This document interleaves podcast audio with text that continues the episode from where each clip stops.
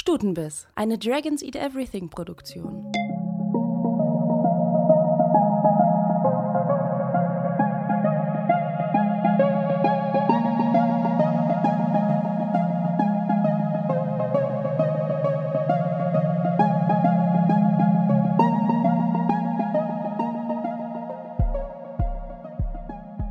Herzlich willkommen zu Stutenbiss, heute einer ähm, wieder kleinen Interviewfolge. Und zwar ist heute zu Gast Vivian, die man im Internet auch unser, unter ihrem Namen Pansy Path kennt.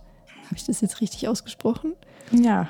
Das ist, wenn man immer alles liest und dann zum ersten Mal ausspricht und dann merkt, ach Moment, wie ist es denn? Ähm, ja, schön, dass du hier bist. Und zwar, du hast zum einen ein kleines Label, wo du ähm, sehr coole Stickereien unter anderem machst. Und mhm. ähm, du bist einer der fleißigen Menschen, der vielen fleißigen Menschen, die studieren, studiert haben. Und du hast gerade deine Bachelorarbeit, ich sag mal grob zum Thema Sticken geschrieben. Genau. Und äh, darüber wollen wir heute sprechen. Erstmal vielleicht, wie kamst du selber zum Sticken? Hat dir das deine Oma beigebracht oder hattest du einfach irgendwann Bock? Das zu machen? Ja, tatsächlich äh, bin ich durch das Internet auf Stickerei aufmerksam geworden. Also grob geschätzt, das war so etwa 2014. Da habe ich ähm, das erste Mal Stickereien auf Tumblr gesehen. Und es waren zu dem Zeitpunkt dann auch zum Teil schon ähm, feministische Stickereien.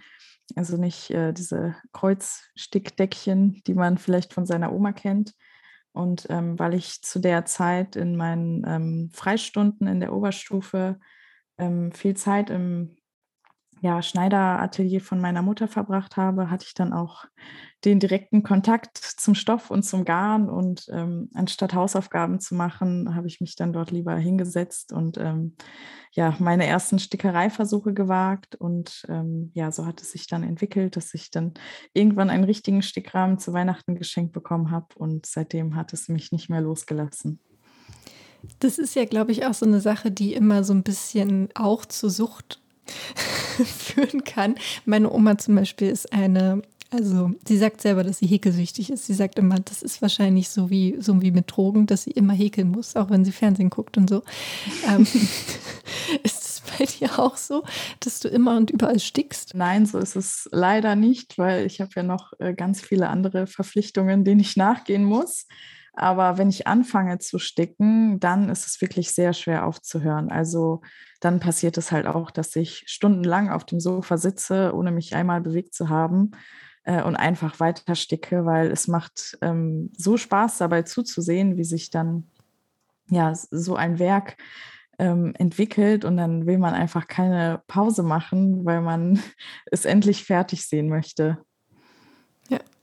Ich bin auch gerade, ich habe jetzt gerade nochmal auch deinen Instagram-Kanal geöffnet. Ähm, alle Links natürlich für die Zuhörerinnen in den Show Notes und so weiter. Und man sieht dann also, mh, hm, dein Stil würde ich jetzt mal so beschreiben, dass es eben sehr so klare Linien sind. Hm, und dann auch viel schwarz-weiß, also auch dann gar nicht unbedingt, also auch dann oft nur die, die Linien, gar nicht irgendwie was ausgefüllt sozusagen. Ähm, man sieht Blumen, man sieht ähm, ein paar Sprüche, auf die wir bestimmt später auch nochmal eingehen, wie zum Beispiel Du bist toll, ganz einfach, aber auch ähm, verschiedene äh, Körper, die du in den Stickrahmen verewigt hast, gestickt hast, ähm, vor allen Dingen auch weiblich gelesene Körper. Wie bist du denn jetzt so zu deinen Motiven gekommen oder was möchtest du mit denen ausdrücken? Hm. Ja, also äh, ja, da kann ich jetzt ganz weit ausholen. Also ich habe mich schon ähm, ja vom frühen Jugendalter für feministische Themen interessiert. Also da kam das so gerade auf, so Mitte der 2010er Jahre, würde ich sagen, wurde das so langsam populär im Internet und so bin ich dann auch damit in Berührung gekommen und ja, das hat dann einfach so Einzug in meine künstlerische Praxis gefunden, weil das waren Themen, die haben mich sehr beschäftigt und ähm, ich wollte auch andere Menschen mit diesen Themen erreichen und das irgendwie ästhetisch schön verpacken, einfach damit es sich andere Menschen auch dann durchlesen und anschauen und ähm, ja, das dann auch gut finden. Und ja, diese blumige Ästhetik, ähm, was man ja auch ähm, dann als feminin bezeichnen kann, ähm, ja, das ist einfach so das, was ich mag. Also ich, ich stelle gerne Blumen da und ich mag, ich mag schöne Körper in allen Formen und ich mag es, die zu dekorieren mit Blumen und mit Schrift. Und ja, so ergibt sich dann einfach ähm, meine Bildsprache. Also ich mache einfach das, was mir gefällt und was sich ähm, für mich natürlich anfühlt. Hm. Und ähm, du hast ja jetzt, ich habe es ja schon angekündigt, du hast so ein bisschen es geschafft, äh, diese Stickarbeit auch äh, in dein Studium einfließen jetzt zu lassen. Ja. Du studierst eigentlich Designingenieurwesen. Genau. So. Das klingt erstmal sehr technisch. Ja, es ist auch äh, sehr technisch. Also es ist ähm, ein Studiengang, der setzt sich aus Elementen des Modedesigns und der Bekleidungstechnik zusammen. Also ganz polemisch äh, würde ich es Modedesign für den Massenmarkt nennen, weil man halt das Design so lernt, wie es halt industriell am, am besten und am kostengünstigsten umzusetzen ist. Und dadurch hat man dann sehr viele Technikfächer.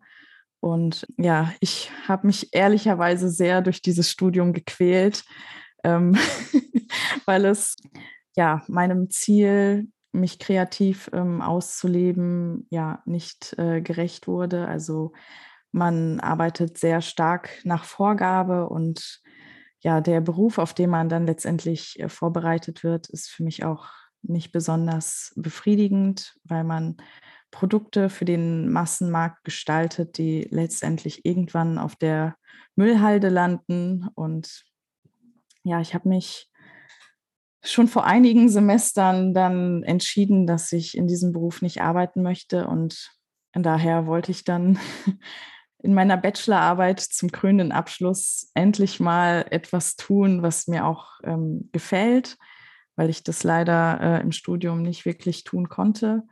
Und ja, so habe ich mich dann für die Stickerei entschieden, weil das etwas ist, was ich unglaublich gerne tue und von dem ich auch wusste, das ist etwas, ähm, das ich kann. Und da habe ich auch Lust, äh, mich richtig tief einzuarbeiten in der Theorie. Und deshalb, ja, habe ich mich dafür entschieden und ich hatte dann auch zum Glück eine Professorin, die das Thema sehr spannend fand und mich darin auch sehr unterstützt hat.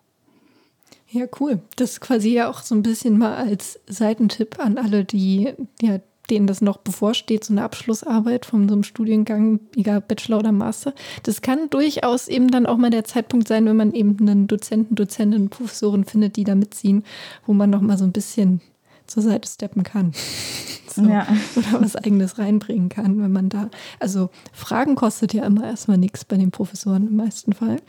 Äh, also eigentlich, nee, da kostet nie was. es gibt vielleicht mal ein abwertendes Schulterzucken, aber naja, es lohnt sich auch, das mal zu machen. Ja, dann lass uns doch mal reden über das Sticken.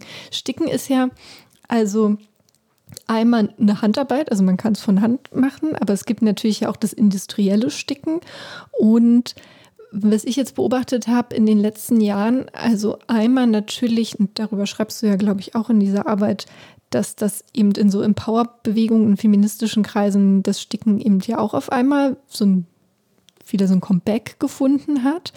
Und ähm, dass das dann aber auch wieder, also dann so kleine Labels es gab wie Deines zum Beispiel, gibt es auch noch ein paar andere coole, ähm, aber es ja dann auch eingezogen, Einzug bekommen hat in den Massenmarkt. Also so bei den großen Ketten, wo man dann auch bestickte Sachen gefunden hat, irgendwie. Dann vielleicht manchmal sogar mit so einem Kessenfeministischen Spruch. Ja. So. Hast du dich denn auch so ein bisschen mit der Geschichte des Stickens auseinandergesetzt? Ähm, ja, ich habe mich sehr, sehr tief mit der Geschichte des Stickens auseinandergesetzt. Also äh, ich habe so einen historischen äh, Überblick ähm, geschaffen, so ähm, wann wie alt sind die ältesten Stickereien, ähm, die, die im Besitz von Museen sind, also wie, wie weit gehen die Zeugnisse von, von dieser Handarbeit in die Geschichte zurück. Ähm, wie ist das entstanden und vor allem, was hatte das ähm, für eine gesellschaftliche Bedeutung? Warum haben Menschen gestickt und welchen Zweck hat die Stickerei erfüllt? Ich habe dann so ja, die Geschichte dann bis in die Gegenwart so zusammengefasst und bin dann auch direkt darauf eingegangen, wie sich die ähm, ja, kunsthistorische Betrachtung der Stickerei entwickelt hat. Weil tatsächlich war es früher so im Mittelalter, dass Stickerei eine sehr hochgeschätzte Kunstform war und mit der Bildhauerei und Malerei gleichgestellt war. Und im Laufe der Jahrhunderte ja, hat diese Hochschätzung leider sehr stark abgenommen. Und ähm, ja, heute ist ja Stickerei eher etwas, ähm, dass man dann mit, mit häuslicher Gemütlichkeit assoziiert und mit der, mit der Omi, die halt zu Hause ein paar süße Kissenbezüge macht, aber es ist halt nichts, ähm, wo man irgendwie an hohen künstlerischen Anspruch denkt und ja, an, an etwas, das in, in den großen Museen ausgestellt wird. Und das ist ähm, ja sehr schade, dass es so gelaufen ist. Und ich wollte verstehen, warum ist das passiert. Genau das habe ich analysiert und ja, tatsächlich hängt es sehr, sehr stark damit zusammen, dass Stickerei irgendwann zu einem Handwerk wurde, das ähm, den, den Frauen zugerechnet wurde und mit ähm, Weiblichkeit dann ja buchstäblich verstrickt wurde. Ist es denn auch so, also wenn du auch sagst, dass das zum Beispiel eine Gleichsetzung von Bildhauerei gibt, in der Malerei, Bildhauerei, da kennen wir ja dann auch Künstler in Namen, vor allen Dingen leider eher oft Künstlernamen. Die Künstlerinnen sind dann verloren gegangen aus den Gründen, aus verschiedenen Gründen. Ist es bei Stickerei auch so, dass man da vielleicht sogar auch Namen kennt zu berühmten Stickern, Stickerinnen? Mm, nee, also ich glaube, der durchschnittliche Kunsthistoriker, der an einer deutschen äh, Universität äh, Kunstgeschichte studiert hat, der kennt wahrscheinlich eher keine Stickkünstler bzw. Stickkünstlerinnen das ist halt etwas, das kommt halt sehr kurz in der Kunstgeschichte. Das ist auch ähm, ein, ein sehr nischiges Thema. Und ja, in der Kunstgeschichte geht es halt vor allem um die Kunst, die Männer geschaffen haben. Und ähm, da kommen dann diese Themen zu kurz. Also ich habe ja sehr viel recherchiert zu dem Thema. Es gibt einige Personen, die sich ja einen Namen gemacht haben in dieser Stickerei-Szene, aber ja, das kennt man dann höchstwahrscheinlich nur dann, wenn man sich auch ja sehr explizit mit diesem Thema Stickerei beschäftigt hat. Hm. Ich habe immer Stickerei, also bei mir äh, in, in, meinem Kopf immer auch als, also wie gesagt, als so klassische Hausfrauenbeschäftigung, das, was man dann eben abends macht oder in der Winterzeit, wenn man dann draußen nicht auf den Feldern arbeiten kann, aber auch als Beschäftigung der feinen Damen, so Jane Austen mhm. und Co., die dann zu Hause saßen auf ihrem Schloss und ja nichts anderes machen konnten und durften, muss man ja auch noch mhm. dazu sagen, so das einzige auch Betätigungsfeld und ähm, ist, ist es tatsächlich, ist es ein, ein Hobby, sag ich mal, oder eine Domain von eher reichen Frauen gewesen oder ist das, zieht sich das auch durch andere Schichten? Ähm, ja, tatsächlich war es vor allem eine Domäne der feinen Damen, wie du sie eben genannt hast, weil es war so, dass ähm, dadurch, dass die Stickerei so, ein, ähm, so eine sehr zeitintensive Beschäftigung ist, konnte sie nur von Personen ausgeübt werden, die diese Zeit auch haben. Und das ja, war dann in der Zeit von ja, 1700 bis circa 1900 waren das halt die feinen Damen, also die Ehefrauen von ähm, ja, reichen Kaufmännern der Händlerklasse, die dann im Zuge der Industrialisierung zu sehr viel Geld gekommen ist. Diese Frauen, die saßen dann zu Hause und mussten sich halt irgendwie beschäftigen, weil sie konnten noch nicht einmal mehr den Haushalt schmeißen, weil dafür gab es dann auch äh, Dienstangestellte, die all diese ja unliebsamen Arbeiten erledigt haben und die ja feinen Damen, die durften sich dann den ja künstlerischen Betätigungen widmen. Also das war dann nicht nur Stickerei, sondern auch äh, Musizieren oder das ähm, äh, Erlernen von Fremdsprachen. Also da gab es viele Dinge, die sie tun durften. Also sie waren jetzt nicht nur auf die Stickerei beschränkt. Ähm, ja, ja, die Stickerei war tatsächlich sehr beliebt, äh, weil man da physische Produkte geschaffen hat. Und das hat, ähm, ja, man konnte das Haus damit ausschmücken und das war dann für den Ehemann dieser Frau ähm, war das ein Symbol des Wohlstands. Wenn das Haus schön dekoriert war mit, mit handgemachten Gegenständen, dann hat das nach außen hin repräsentiert, wir haben das Geld, ähm, um, um die Produktion dieser Gegenstände überhaupt zu ermöglichen. Die Stickerei, also das Erzeugen von, von sichtbaren und brauchbaren Produkten, das hat den Frauen so ein äh, Gefühl davon gegeben, dass sie ja auch noch irgendeine Funktion in, in diesem patriarchalisch organisierten Haushalt haben, weil de, der Mann, der hat das Geld eingebracht, die Dienstangestellten, die haben die Tätigkeit im Haushalt erledigt und da hatten halt die Frauen ähm, das Gefühl, dass sie irgendwie nicht wirklich irgendwas Wichtiges beitragen und dass sie nichts leisten. Und ja, diese sicht sichtbaren Produkte, die sie dann äh, e-, erzeugt haben mit der Stickerei, das hat ihnen so dieses Gefühl gegeben, dass sie auch noch etwas leisten.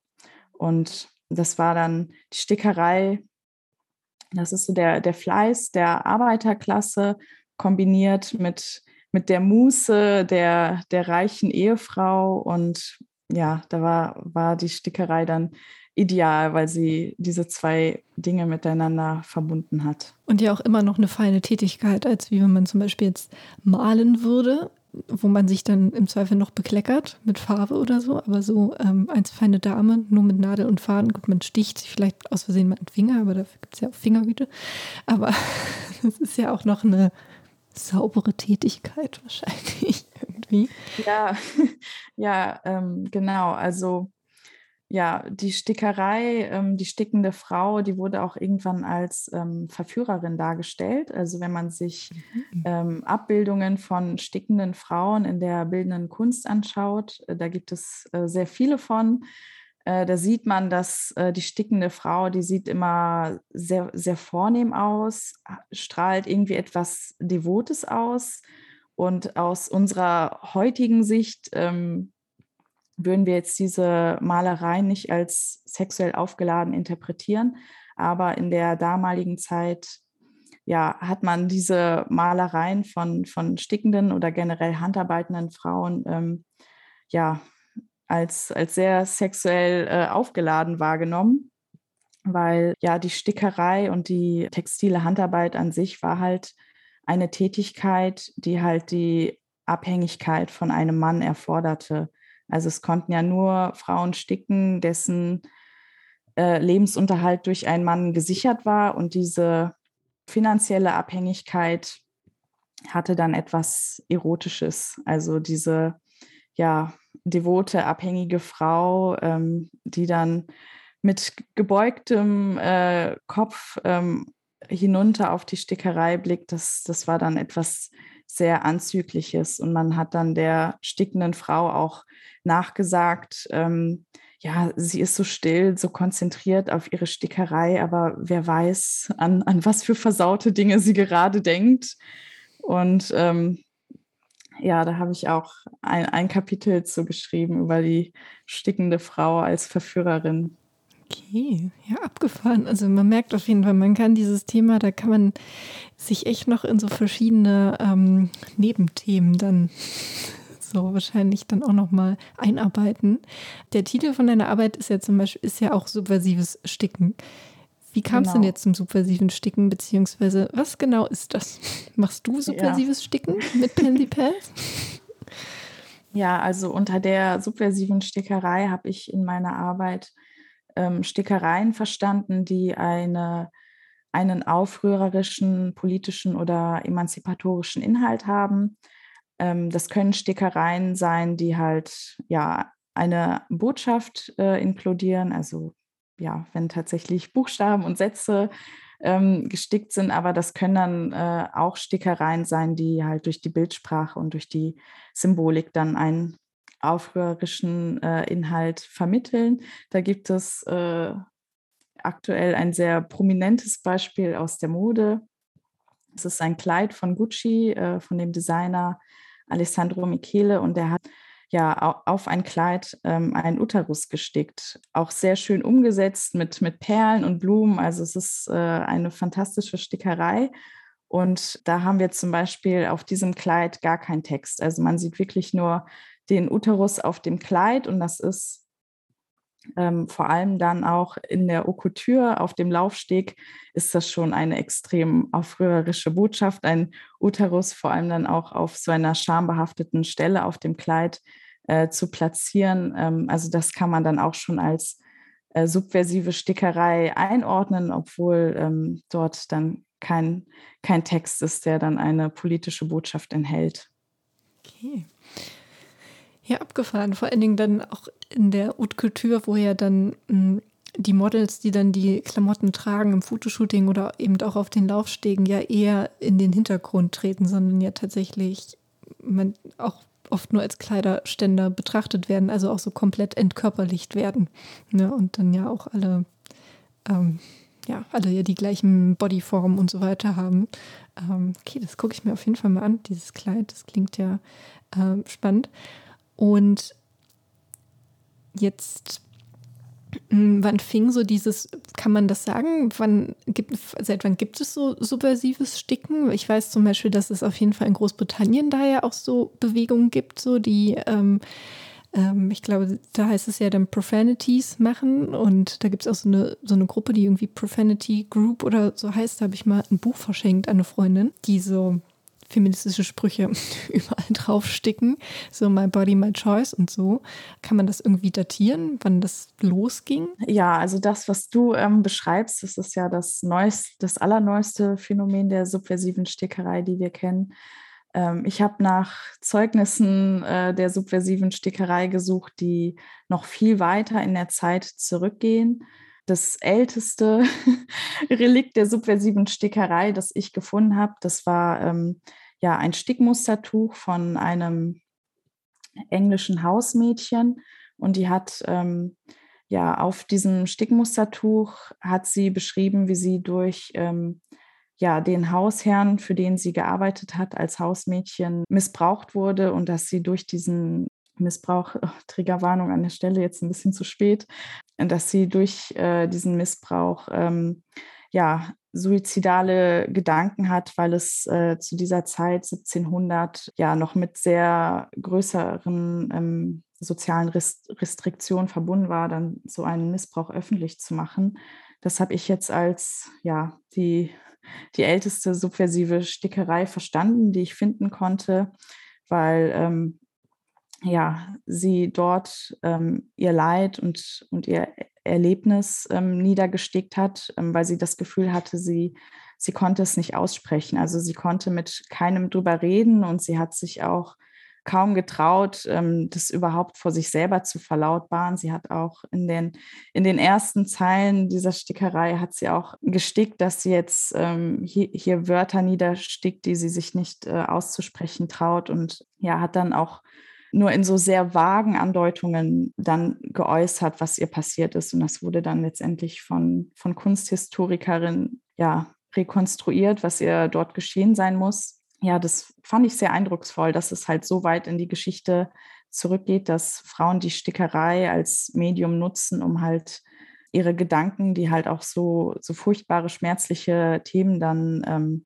einschließen, dass sie dass sie das dann auf, auf den Stoff bringen, weil es für sie ein besseres Medium ist, um ihre Gefühlswelt nach außen zu tragen. Und dann ging es weiter, da sind wir schon Anfang des 20. Jahrhunderts. Ähm, dann kommen dann die Suffragetten in Großbritannien und die haben tatsächlich gestickte ähm, Banner benutzt in, in ihren Protesten, um halt ja e-, etwas Feminines in ihren Protest zu bringen, weil den Suffragetten immer nachgesagt wurde, ähm, ja, dass sie ja aus, aus Unmut an ihrem Scheit Scheitern der Weiblichkeit jetzt äh, Feministinnen geworden sind. Und ja, also ihnen wurde halt nachgesagt, dass sie halt unweiblich seien und deshalb ähm, frustriert sind und deshalb Feministinnen sind. Und um diese Annahme zu kontern, haben sie dann auch ähm, die Protestbanner dann bestickt, um halt zu zeigen, so wir, wir protestieren nicht, äh, weil wir nicht Frau genug sind, sondern weil wir, weil wir tatsächlich andere größere Probleme haben, wie zum Beispiel das, das Wahlrecht, das sie dann erstritten haben.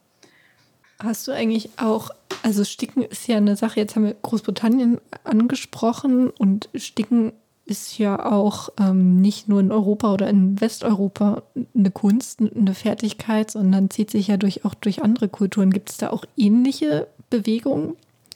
Weiß jetzt nicht, im, in China beispielsweise im Stickhandwerk oder? Ähm, ja, absolut. Also ich habe äh, in meiner Bachelorarbeit einmal so eine Reise um die Welt ja. gemacht, äh, was die subversiven Stickereien angeht, weil ja, es war mir natürlich ein Anliegen, jetzt nicht nur die, die weiße und äh, westliche Welt zu betrachten, sondern ich wollte auch wissen, ähm, gibt es das in anderen Kulturen und was für Anliegen haben dann äh, diese Frauen in den anderen Kulturen? Mhm. Ähm, also was, was sticken sie da und was, was wollen sie damit ähm, äußern? Da gibt es zum Beispiel in Südafrika die Mapula Embroidery Group. Ja, das ist ein, ein Zusammenschluss von Frauen, die ja Ende der 90er durch einen ehrenamtlichen Verein ähm, ja so zusammengeführt wurden, um halt zunächst schöne Produkte zu sticken, die sich dann verkaufen ließen, um halt diesen Frauen ähm, ein Einkommen zu ermöglichen. Weil das war ähm, eine Gegend, die halt durch die ähm, ja, Apartheid gab es dort kaum Möglichkeiten, zur Schule zu gehen, ein Einkommen zu generieren, eine Familie zu ernähren. Und so kam es dann, dass dort ähm, dieser Verein gegründet wurde, ja, damit sich diese Frauen durch Stickerei ein Einkommen generieren können. Und das waren halt, anfangs waren es halt ähm, Motive, die sich halt gut verkaufen ließen. Ähm, also dann auch florale Motive, etwas, das halt mit, mit der dortigen Kultur zu tun hat und ja, Dinge, die dann Menschen in, in europäischen Museen dann einfach kaufen wollen würden. Und irgendwann haben sich die Frauen von diesen Motiven emanzipiert und ja ihre persönlichen Anliegen dann in die Stickerei eingearbeitet. Also ja, das waren dann Themen von, von der Apartheid bis zu Aufgeklärtheit über AIDS bis zum Coronavirus. Also da war halt wirklich alles dabei. Auch ähm, koloniale Verbrechen haben sie ähm, aufgearbeitet und ja, Kritik an der Regierung der Apartheid geübt. Also es ist wirklich Wahnsinn, was es da alles gibt. Dann habe ich zum Beispiel auch ja, mexikanische Kollektive gefunden, die äh, mit ihren Stickereien gegen Femizide in Mexiko protestieren, weil die hm, Femizide, die in Mexiko passieren, die werden halt durch den Staat kaum aufgearbeitet. Es gibt ja kaum Schutz für Frauen, ähm, die sich beispielsweise an, an die Polizei wenden, weil sie, weil sie gestalkt und verfolgt werden. Und ja, da arbeiten dann die, die Kollektive einfach für die, für die Sichtbarkeit ähm, dieser Frauen. Also die besticken dann Stofftaschentücher mit, äh, mit den Namen dieser Frauen, die dann er ermordet wurden und hängen die dann an öffentlichen Plätzen auf, um halt die, die Sichtbarkeit für diese Frauen zu schaffen und zu zeigen, so es sind, es sind Menschenleben, die verloren gehen, es sind nicht einfach nur Zahlen in einer Statistik und wir müssen darauf aufmerksam machen, es ist ein, ein riesiges gesellschaftliches Problem.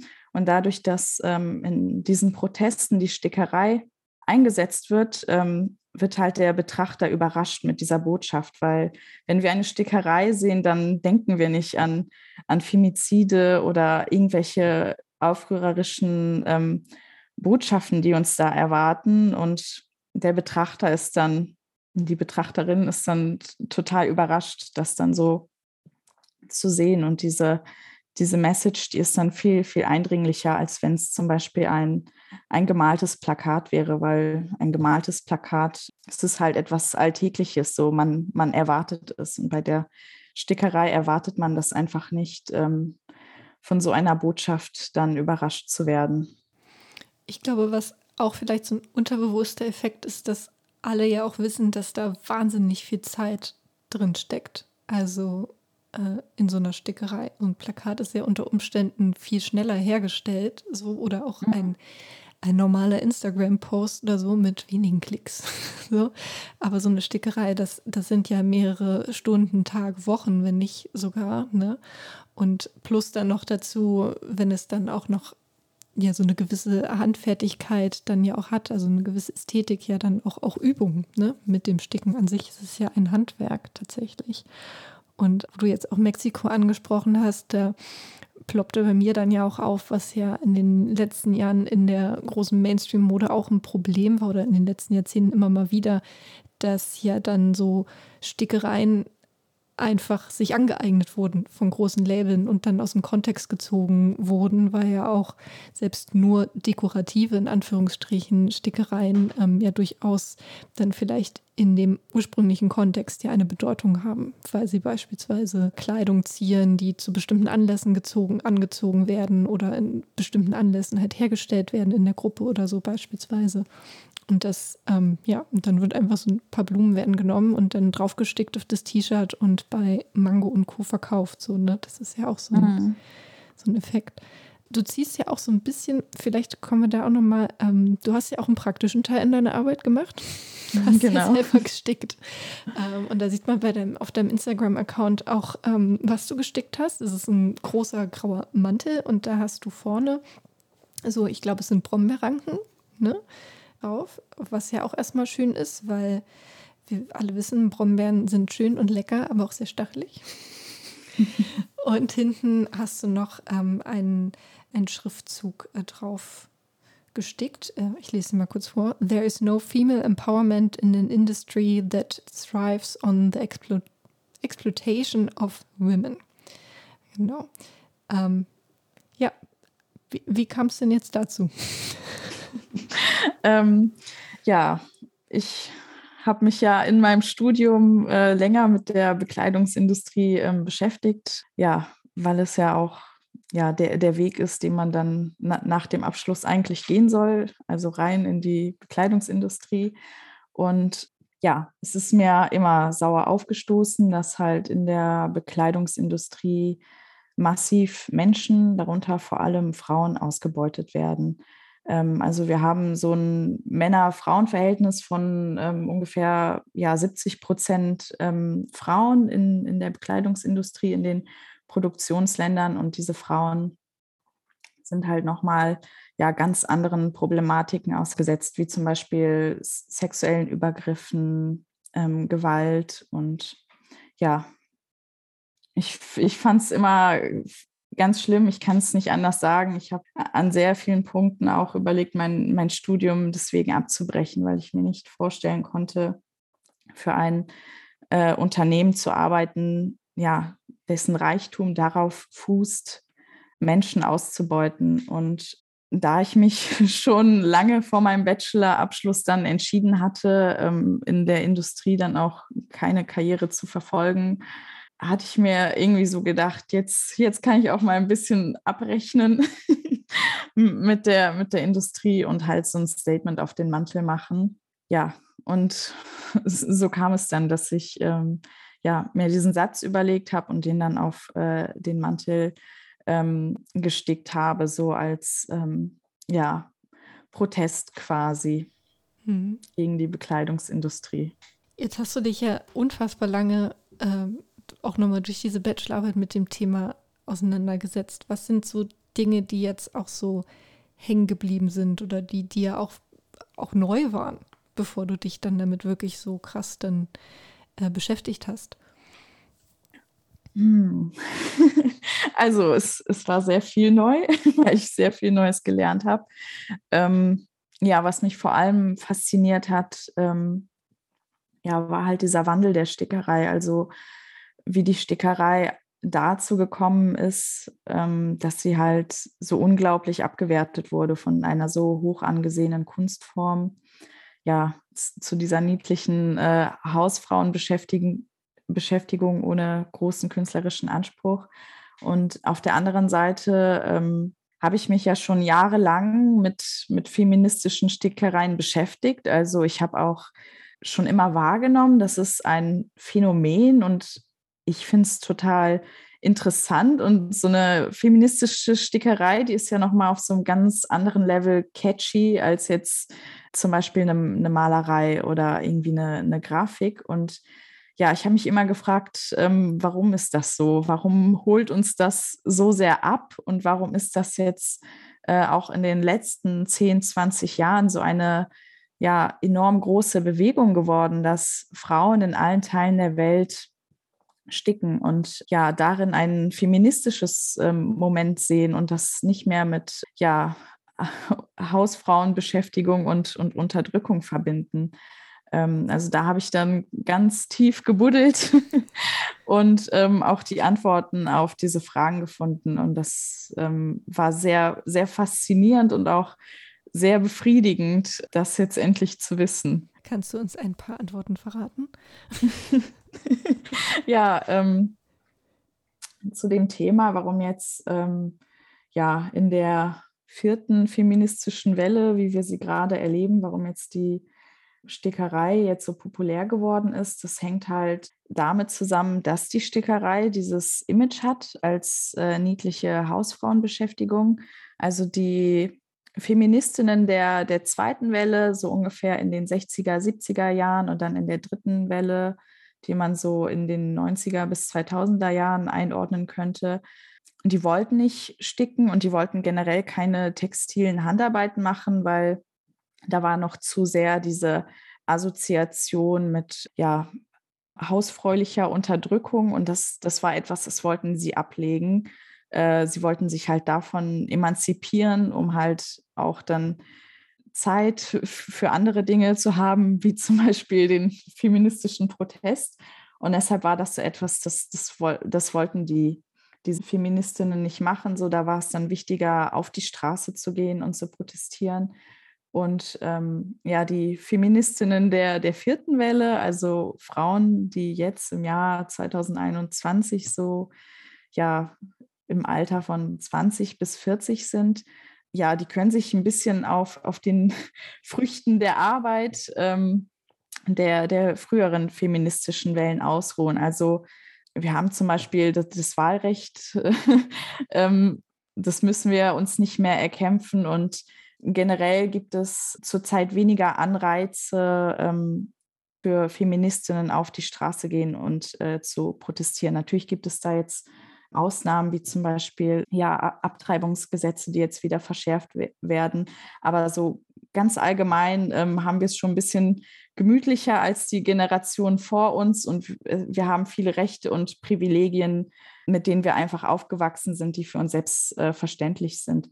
Und deshalb konzentrieren sich Feministinnen der vierten Welle eher auf so, so kulturelle Dinge und weißt du, diese eher kleineren Themen, wie man sie so nennen kann, die sich auch so in so sehr viele ähm, Unterkategorien aufsplitten lassen. Und das sind alles Themen, die kann man viel besser ähm, verbreiten, beispielsweise durch, durch Social Media, durch ansprechende Grafiken, durch Kunst. Ähm, also da gibt es auch die Annahme ähm, von einer von einer Theoretikerin, deren Namen ich jetzt nicht mehr weiß, dass sich halt diese kulturellen ähm, Veränderungen ähm, unter den Menschen, ähm, dass sie halt besser zu erreichen sind über ähm, ja dann kulturelle Angebote wie zum Beispiel ähm, Kunst und ähm, Dinge, die in Social Media geteilt werden, als halt ja, legislative Agenda, also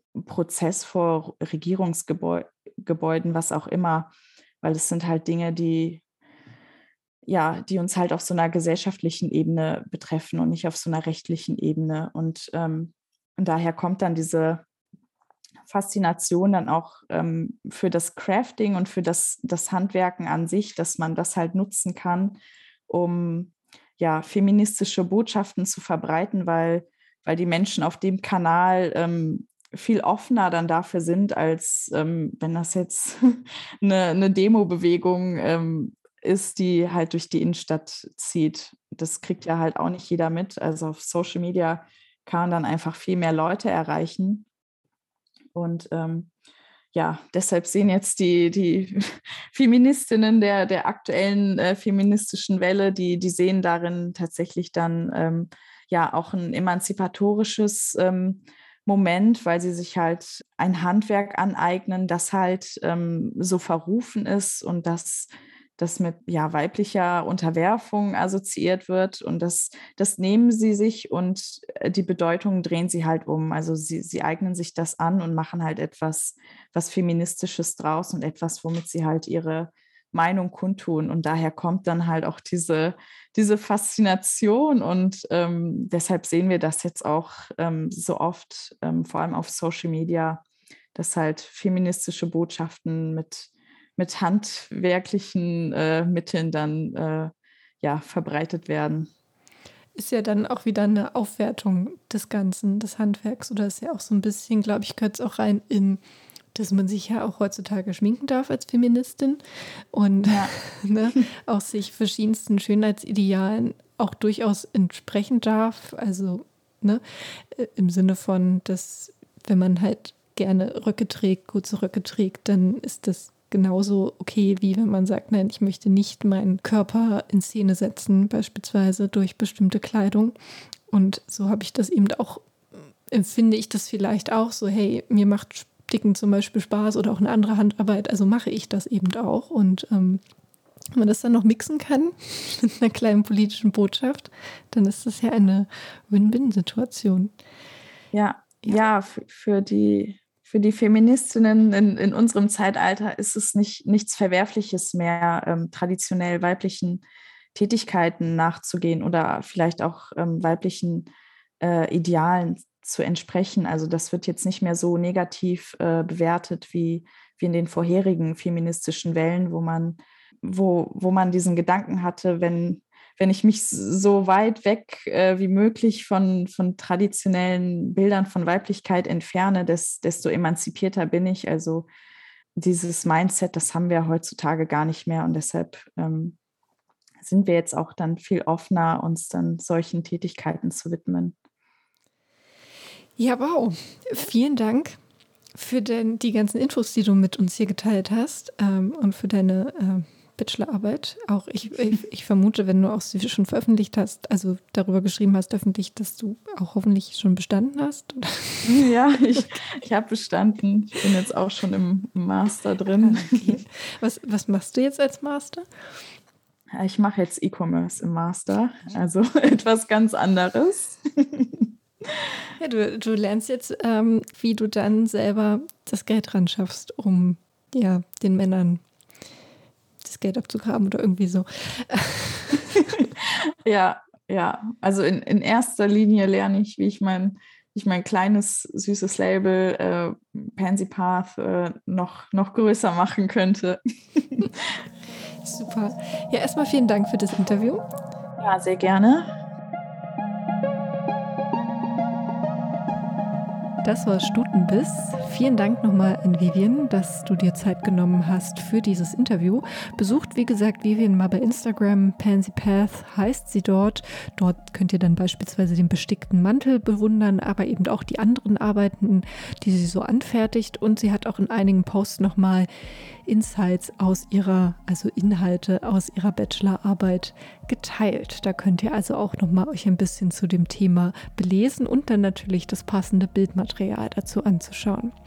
Zu dieser Interviewfolge zum Thema Handarbeiten, da gibt es auch noch eine Talkfolge, wo wir uns als Stutenbiss-Team zusammengefunden haben und mal so ein bisschen ausgetauscht haben, was für Handarbeiten machen wir denn nämlich? Und da ist herausgekommen, wir machen alle irgendwelche Handarbeiten, irgendwas mit Nadel und Faden oder auch Häkelnadel, irgendwas machen wir in unserer Freizeit immer mal wieder mit unseren Händen und was das mit uns macht, warum wir das machen und natürlich, was genau wir da am liebsten handarbeiten, das erfahrt ihr in dieser Folge.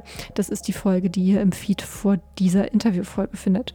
Ansonsten abonniert uns gerne, Abonniert natürlich gerne diesen Podcast hier bei Spotify, bei Apple Podcasts oder auch auf anderen Podcast-Formen. Empfehlt uns gerne, gerne weiter. Teilt gerne unseren Podcast. Lasst gerne eine positive Bewertung auf Apple Podcasts da und folgt uns auch gerne natürlich bei Instagram. Da heißen wir Stutenbiss und da ist das I eine 1 und alle Links zu allen Seiten findet ihr natürlich auch nochmal in den Show Notes. Dort findet ihr dann auch die Website, auf der wir beheimatet sind und die heißt nämlich dragonseateverything.com. Also schnappt euch jetzt eine Sticknadel oder eine Häkelnadel oder eine Filznadel und dann geht es los mit der Handarbeit. Mein Name ist Paula Georgi. Vielen Dank, dass ihr zugehört habt und bis ganz bald.